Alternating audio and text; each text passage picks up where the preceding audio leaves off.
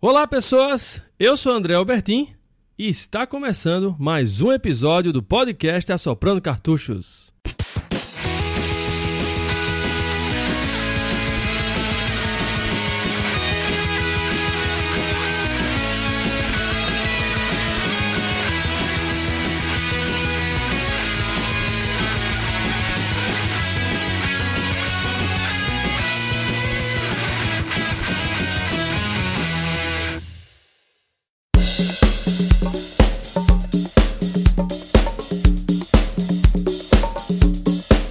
Sejam todos muito bem-vindos ao retorno do podcast Soprando Cartuchos. Quanto tempo, hein? Faz mais de ano que a gente tá aí parado. E eu quero inicialmente, né, pedir desculpa a você, ouvinte, que passou esse tempo todo esperando aí um episódio sair e não saiu. A gente publicou o último episódio do, do Shadow of the Ninja, o último episódio que eu fiz com, com a Lê, e teve gente que fez até a brincadeira, né? Que tipo, o retorno que não retornou, né? Do podcast. Mas tem duas coisas que eu gostaria de falar para vocês antes da gente começar realmente a, a, falar sobre o jogo de hoje. A primeira é essa, né? É pedir essa desculpa por esse tempo todinho, né? Por essa ausência. É, até o Sandro Shaolin, que gravou com a gente o episódio do Capitão América e os Vingadores, ele achou que seria conveniente eu fazer um áudio para vocês, né? É, explicando esse período que eu fiquei ausente. Mas o, o, esse motivo não foi porque eu estava de saco cheio ou porque eu não queria mais fazer a gravação aqui do, do podcast, né, do Soprano, não, não foi. O motivo foi que agora, enfim, né, é, eu consegui, eu realizei o sonho da casa própria. e agora, graças a Deus, né, eu estou aqui com a família, com os filhos a mulher e assim, a rotina mudou completamente, né? Então, com essa mudança, eu tive que aprender a, a me readaptar. Então, teve esse problema, fora também o, o, o, problema da infraestrutura, que hoje em dia os apartamentos, né, cada vez ficando menor. Então, a gente precisou arrumar a coisa de uma forma que ocupasse é, menos espaço possível e tornasse a coisa funcional. Então a gente passou esse tempo todo é, procurando móveis que é, atendessem né, a essa necessidade. Quando eu estava na outra casa, eu tinha todo o espaço do mundo. Né? Eu tinha um. Tinha não, ainda tem lá, que é a casa da minha mãe. Tem um birô gigante lá, onde eu fazia a gravação, tinha espaço sobrando. Aqui não, aqui agora é tudo muito compacto, o QG da Soprando Cartuchos agora diminuiu, mas é aquela coisa, né? Nos menores frascos estão as melhores essências. Pois é. Então eu queria pedir desculpas a vocês por essa ausência. E a segunda, o, segundo recado que eu quero dar para vocês é como vocês já devem estar notando, é que hoje eu tô sozinho. E pelo menos assim, até segunda ordem e por essa temporada, infelizmente eu não vou estar com o Ale. É, eu não sei o que foi que houve com o Ale, ele meio que sumiu eu não estou conseguindo mais entrar em contato com ele por meio nenhum, nem Facebook, nem WhatsApp, nem telefone. Já tentei ligar para ele várias vezes. Não sei se ele foi abduzido por algum alienígena. Mas aí é isso. Então, até lá vocês vão ficar apenas comigo. Eu e vocês, vocês e eu. Beleza? Mas vamos manter o ritmo, porque é isso que importa. Chega de recados e vamos falar sobre o jogo de hoje. Então, naquela transição né, dos 8 bits para os 16 bits, onde toda a influência se deu através dos arcades e dos computadores, né, os consoles caseiros estavam cada vez mais tentando aproximar a experiência daquilo que a gente encontrava nos arcades para trazer para dentro de casa, é que a Nintendo, com sua resposta à Sega do, do seu Mega Drive, que estava lançando na época jogos com a temática assim mais adulta e com gráficos muito mais próximos daqueles, né, encontrados nos arcades. Tá aí para dizer o Altered Beast, o Afterburner, o Golden Axe também, né, jogos que faziam com que o jogador se sentisse com um fliperama dentro de casa. Então, indo nessa pegada, a Nintendo sempre muito observadora, é que ela resolveu na primeira leva de jogos dela, né, que quando foi lançado o, o Super Famicom, é, ela trouxe uma variedade bastante, é, é digamos assim, chamativa, né? O, os jogos eles, eles tinham uma diversidade muito grande. Você tinha jogos de plataforma como Mario, você tinha jogos de corrida como o, o F0 e você tinha jogos que só eram encontrados nos computadores, que eram os simuladores. Já vista aí o SimCity e o jogo de hoje que a gente vai falar, o Pilot Wings para o Super Nintendo.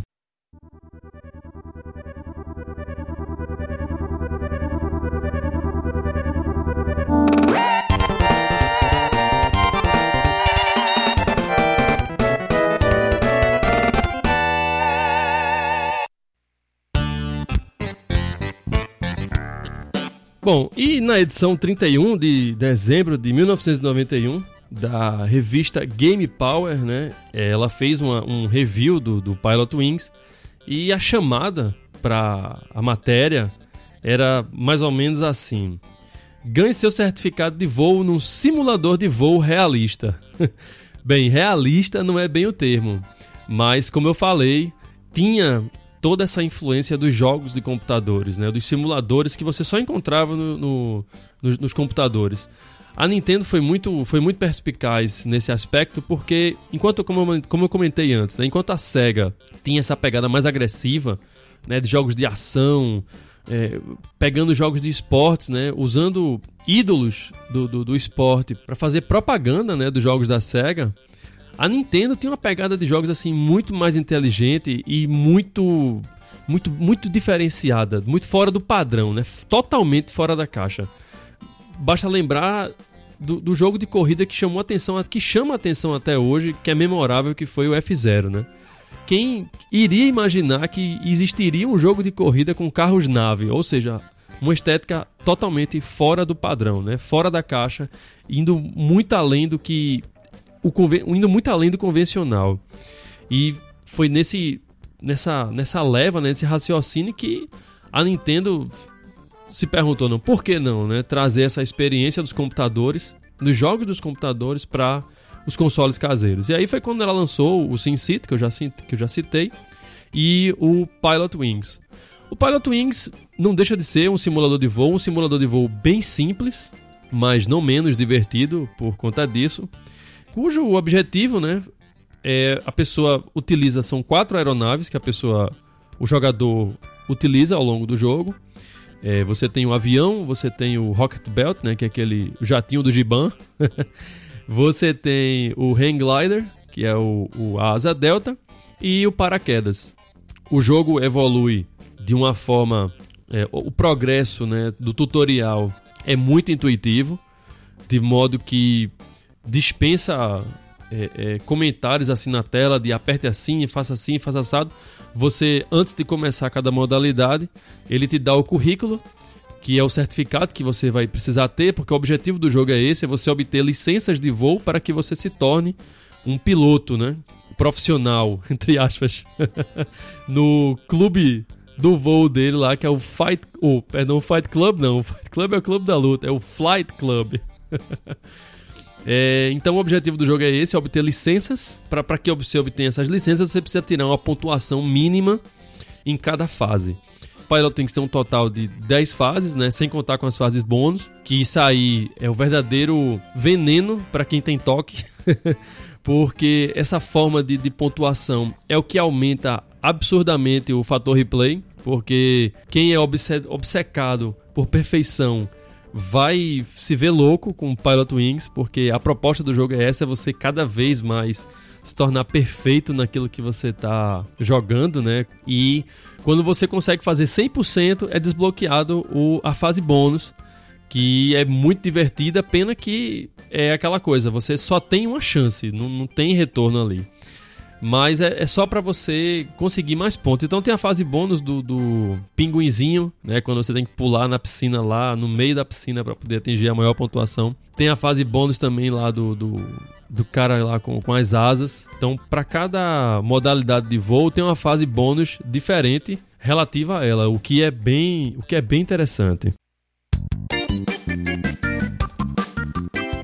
Falando ainda do, do gameplay, é que ele, assim, ele é dividido em duas partes. O jogo tem 10 fases, sendo que as quatro primeiras fases são relativas a obter a licença. Então, digamos assim que o jogo se divide em A e B. A parte A é para você obter a licença prata e a parte B do jogo é a parte para você obter a licença ouro. Então você tem quatro fases que você pouco a pouco vai utilizando mais aeronaves. Você começa o jogo com o avião e o paraquedas. Daí você evolui para o avião, paraquedas e o rocket belt. E por fim, você utiliza as quatro aeronaves, né? incluindo aí também a asa delta. Então, quando essas fases são concluídas, é liberada a quinta fase. Aí é como se fosse um, um, um plot twist aí no Pilot Wings. É, não explica qual é a razão, mas existe um tal de Evil, um, um, sindicato chamado de Evil, e ele sequestra os seus instrutores. E aí o seu objetivo, né, já que você é o único piloto apto a voar aeronaves, você tem por objetivo apanhar um helicóptero para poder salvar os seus instrutores. Né? É uma fase totalmente diferente da, da, da pegada do, do, do Pilot Wings, porque aí ele coloca de lado a questão do simulador de voo e vai para uma fase mais bélica mesmo, onde você atira contra canhões, contra baterias né, antiaéreas, para poder ir lá no chegar lá no local marcado e salvar os seus companheiros. Uma coisa também que chama bem atenção, né, aproveitando aí que eu mencionei os instrutores, é que cada fase é, um instrutor ele fica responsável por fazer o tutorial para você, né? Ele, ele é que vai dar a licença daquela fase. Então cada, cada instrutor tem uma personalidade muito bem definida e o que é muito legal e que ajuda né, no, no, no jogo, porque te dá mais ânimo, né? Você quer queira, quer não, você vai se divertir com os comentários, né? Que, que são feitos ao longo do jogo. Então eles ficam de extremamente zangados a extremamente impressionados com sua performance, né? À medida que você regride ou progride no jogo. É muito bacana. Quem acompanha aí o Instagram da Soprando Cartucho sabe que eu venho colocando algumas coisas do Pilot Wings. E aí se tiverem curiosidade, dê uma olhada lá, que tem lá a Shirley, impressionada com a minha pontuação.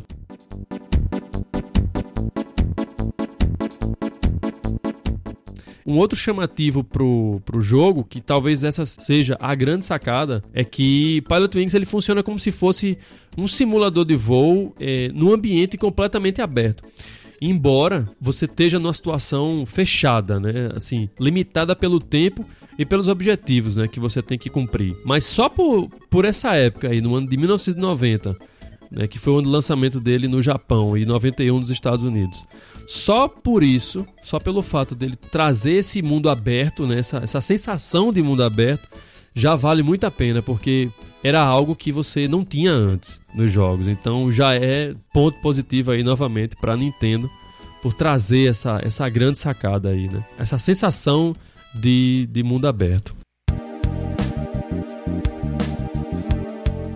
E essa sensação né, de mundo aberto só foi conquistada né, através de, de uma técnica que a, a, Nintendo usou e abusou na época do lançamento dos seus jogos, que foi a técnica do Mode 7, que basicamente consiste na rotação do, do cenário. O Mode 7 ele não trabalha com sprites, Sprites, para quem não sabe, digamos assim, para facilitar, são os personagens, né? Eles têm movimento. O sprite é o elemento no jogo que tem uma movimentação. E o background não. O, o Super Nintendo ele trabalha com oito, oito tipos de, de background, que é do, do background 0 até o background 7. E é esse o background 7 que a Nintendo trabalhou, que é chamado de Mode 7 ele permite, né, através de técnicas de programação, que esse background ele seja rotacionado de modo que dê uma impressão tridimensional ao jogo. Então, F0 usou bastante isso. O Super Castlevania 4 também usou bastante. O Final Fantasy VI, Chrono Trigger, todos os grandes jogos, né? O próprio Pilot Wings, né? Que usa e abusa dos efeitos do Mode 7 nessa versão aí.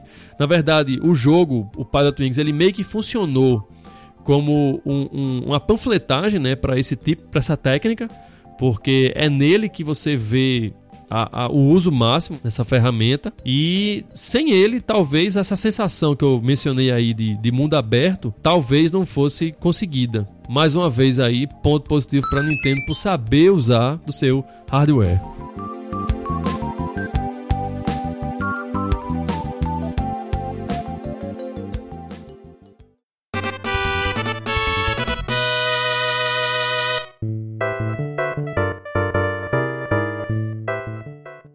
Relação às músicas, Pilot Wings tem, digamos assim, a melhor música de elevador já encontrada em jogo de videogame. Porque as músicas são altamente relaxantes e todas elas foram criadas né, por Soyo Oka, que foi a mesma compositora dos jogos do Mario Kart. É, ela teve nessa versão do, do, do Pilot Wings, a Soyo Oka, ela teve o apoio do Koji Kondo, né, o, o, mestre que criou as músicas do Super Mario, e ele ficou responsável pelas músicas da fase do helicóptero. A fase do helicóptero é uma coisa mais dramática, né? A música é um pouco mais densa, até porque é, ela, tá, ela tá bem relacionada ao objetivo, né? Você está passando por um momento de tensão, como eu mencionei antes, existe uma bateria antiaérea que está tentando derrubar você e você está indo em busca dos seus amigos para poder resgatá-los. Então, a música ela tem é muito bem ambientada para o objetivo que está sendo que precisa ser cumprido. O mesmo é verdadeiro para as músicas das fases onde você precisa obter a licença de voo, né? A Soyuoka consegue fazer isso com maestria. São muito sossegadas as músicas, assim, é, ao mesmo tempo que ela te mantém calmo, ela consegue te manter, digamos assim, ativo no que você está fazendo. Não é uma música assim boring, né? Não é chata. Você fica no ritmo, mas você também não desconcentra, né? Porque você não fica super empolgado, também você não fica super depressivo. mas ela consegue te manter nesse steady state assim, esse nível assim, sabe, mediano que consegue que você obtenha a sua pontuação. É muito bom, a música se encaixa muito bem com o gameplay e com essa sensação de mundo aberto. Então vale a pena. A música, como, como eu falei, é um elemento muito cativante nessa no jogo, né, do Pilot Wings.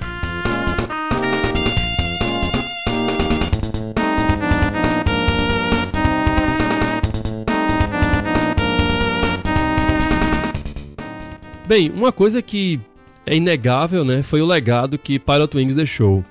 É, ele trouxe vários elementos na, no jogo que foram. É, é aquela coisa, né? É quando, é quando você percebe que o jogo está no caminho certo. E Pilot Wings, se, quem, quem joga, né? Porque o Pilot Wings é uma coisa que eu acho interessante, é que ele, ele é o tipo de jogo que é ame ou odeie. Quando você joga Pilot Wings, você ou você se identifica ou você larga ele de mão, logo de cara. Então, para aqueles que conseguiram né, acompanhar a série né, desde o Super Nintendo, porque ela passou pelo, pelo Nintendo 64 e chegou até o, o 3DS, com alguma pitadinha do, do, dessa, dessa forma de jogar no Wii Sports Resort para o Nintendo Wii, ver a progressão que foi o jogo, né? Todos os elementos que você encontrava no Pilot Wings do, Super Nintendo, você encontra ele melhorado na versão do Nintendo 64, na versão do, do 3DS. Ele usa de várias mecânicas, né? Desde o Super Nintendo. Começando pelo Super Nintendo, é, Pilot Wings ele tem um radar, ele tem uma indicação da direção do vento, é, ele tem um, um altímetro né, que vai dizer se você em que altitude você está e ele te dá meio que uma bússola para você saber o, o, seu ponto de navegação e em que, em que situação você está ao horizonte. Né? Então você vê tudo isso muito bem melhorado na, já na versão do Nintendo 64. O Super Nintendo ele possuía um mapa quando você dava pausa, mas você não conseguia na época, é isso que eu não entendi porque ele usava do modo 7, você não conseguia percorrer pela ilha para saber os objetivos e onde você se encontrava no mapa, né, através de um zoom, como a gente tinha no The Legend of Zelda, né? Quem lembra, quando a gente dava pausa lá no, no, no The Legend of Zelda, né, o A Link to the Past, você tinha duas opções. Ou você dava o, o zoom para fora e você via toda a terra de Irule e você sabia onde o Link estava situado, ou você dava o zoom mais próximo e você percorria né, a tela toda. Né? E o, o, o Pilot Wings ele sofre desse problema, né? Você não tem noção de onde você está no mapa. Porque ele só te mostra, apesar dele te mostrar um mapa, ele só te mostra aquele ponto ali, você não tem noção do que está acontecendo ao redor. É, eu não sei se eles deixaram dessa maneira porque o jogo tinha os objetivos assim muito simples, eram muito compacto, né, tudo na tela, ou se a coisa foi por falta de, de recurso mesmo, né, questão de memória. Mas isso aí foi compensado completamente na versão do Nintendo 64, onde você tem, além de você ter um mapa apertando o botão pausa, você tem também o mapa que fica lá na na, na tela do jogo enquanto você está jogando. Então você tem noção de, de onde estão os objetivos, né? Se tem bolas para poder estourar, onde que está o ponto de, de pouso. Tudo isso fica tudo mostrado no mapa, né? Junto com a direção do vento, aquela coisa toda. Então, ficou tudo muito bem incrementado, né? No Pilot Wings do Super Nintendo, como eu mencionei lá atrás, é, você tem os instrutores. Na versão do Nintendo 64, os instrutores ficaram de fora e você tem jogadores diferenciados. Então, cada jogador tem uma habilidade diferente. Tem uns, tem, é, como se for, é quase como se fosse com os elementos de Mario Kart. Você tem os jogadores que são mais leves e mais rápidos. Você tem os jogadores que são mais pesados. E você tem os jogadores que são os meio termo, né? E cada um com sua personalidade também, como foi no Super Nintendo, dos instrutores, muito bem definida.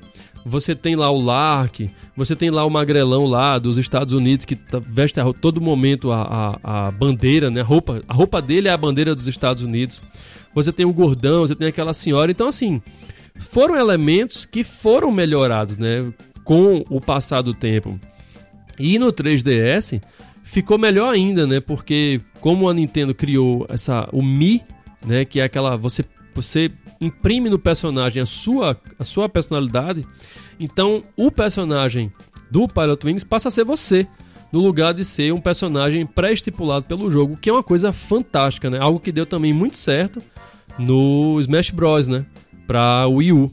Então, assim, teve essa evolução dos personagens, né? Dessa, dessa coisa. Ela, ela sempre se preocupou com a personalidade do personagem no jogo, né? É um elemento marcante. Até porque essa personalidade vai definir, ela meio que define a forma como você joga. E isso é muito interessante, né? É uma sacada muito genial da Nintendo isso. Porque é como se o personagem, o, o, personagem que você escolhesse no Nintendo 64, fosse o personagem que estivesse relacionado com a sua, as suas características, sabe? E isso é bacana. Então, fica aí a, a dica. Se você nunca jogou Pilot Wings, vai lá, dá uma acessada, acompanha o jogo. Eu recomendo fortemente a versão do, do 64, que é, a, digamos assim, a mais completa e uma das mais belas também que existem. E se você já jogou, vai lá, joga de novo, comenta aí com a gente lá no, nos comentários, diz o que é que você achou. Vamos trocar ideias sobre o, o Pilot Wings.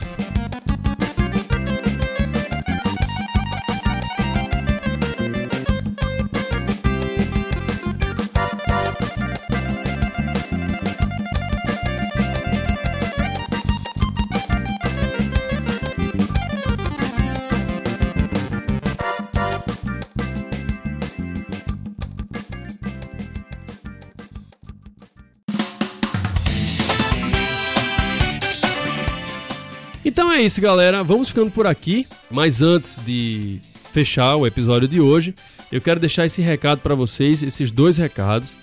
É, eu não não vou descumprir com o que eu prometi, que o Assoprando Cartuchos agora vai ter uma outra vertente, né? Ele, a gente vai trazer uma, uma, uma versão da Assoprando Cartuchos que vai ser voltada somente para músicas dos jogos, né? Que vai se chamar O Som do Cartucho. Dessa vez agora é, tá, tá, tá certo. O Assoprando Cartuchos vai ter uma, uma temporada agora para que eu consiga trazer para vocês os episódios em dia. A gente sabe que a periodicidade, infelizmente, não, não tá conseguindo ser cumprida, né? Por conta de todos esses problemas aí. E na verdade não são problemas, são obrigações que a gente tem, né? E aí a gente não pode dedicar todo o tempo que a gente gostaria para estar tá fazendo podcast. Podcast é uma coisa que toma tempo, né? Você tem que fazer a pesquisa do material, tem que gravar, tem que editar, enfim, tudo isso toma tempo e a gente não pode dedicar 100% a isso, né? Eu, eu gostaria muito, mas eu não vivo de podcast, né? Eu trabalho para poder manter esse, digamos assim, esse meu hobby. Eu faço isso aqui por amor mesmo. Então, a periodicidade agora vai ser cumprida, por quê? Porque eu vou estar tá gravando agora os episódios de uma vez só. Quando vocês ouvirem esse programa, eu já vou ter gravado ele, já vou ter editado ele há muito tempo, entende? Porque ele vai sair junto com outros programas. Então, de modo que eu vou fechar esse bloco aí, essa temporada do, do Assoprando, para que toda semana vocês recebam o podcast como tem que ser, né? Até para poder crescer a, a audiência e manter a fidelidade do ouvinte. Que eu não estou conseguindo, apesar do pessoal gostar muito, mas eu não estou conseguindo manter essa fidelidade por conta que ele não está tendo periodicidade, o que é ruim né, para o que eu estou fazendo, porque meio que o trabalho se perde na, na, na, internet. Porque se, se você não tem periodicidade, as pessoas não, não te reconhecem. Você passa para o anonimato em questão de meses. E eu já estou fora do ar aí há mais de ano. Quem acompanha aí, que é fiel, ouvinte fiel, sabe que faz mais de ano que eu estou sem gravar nada. Então, para acabar com isso, eu vou condensar tudo. Eu vou fazer todas as gravações junto com a edição e lançar semanalmente os episódios da forma como tem que ser, juntamente com essa novidade que vai ser o som do cartucho. Então vocês numa semana vocês vão ter os comentários, né, que eu faço dos jogos e na outra semana vai ter somente sobre música. Então para quem gosta de videogame music, o som do cartucho é para você. OK? Então, galera, ouvintes está soprando cartuchos, deixem seu curtir lá na nossa fanpage do Facebook. Acessem também a gente lá no Twitter, no arroba e vá lá também e curta a gente e siga a gente lá no Instagram do Assoprando Cartuchos, que esse aí tá sempre sendo atualizado, porque de onde eu estiver e que eu estiver capturando fotos de jogos, vai estar tá lá no Instagram. Beleza, então, não deixa de curtir, não deixa de comentar. Se você gosta do programa, fala com um amigo, faz com que essa comunidade cresça para que a gente possa trocar ideias sobre os jogos. Eu gosto disso, de interação. E eu quero que vocês digam pra gente o que é que vocês querem ouvir, o que é que vocês querem que eu fale, certo? Para que essa comunidade fique cada vez mais forte e maior. Ok, pessoal? Forte abraço e até o próximo episódio.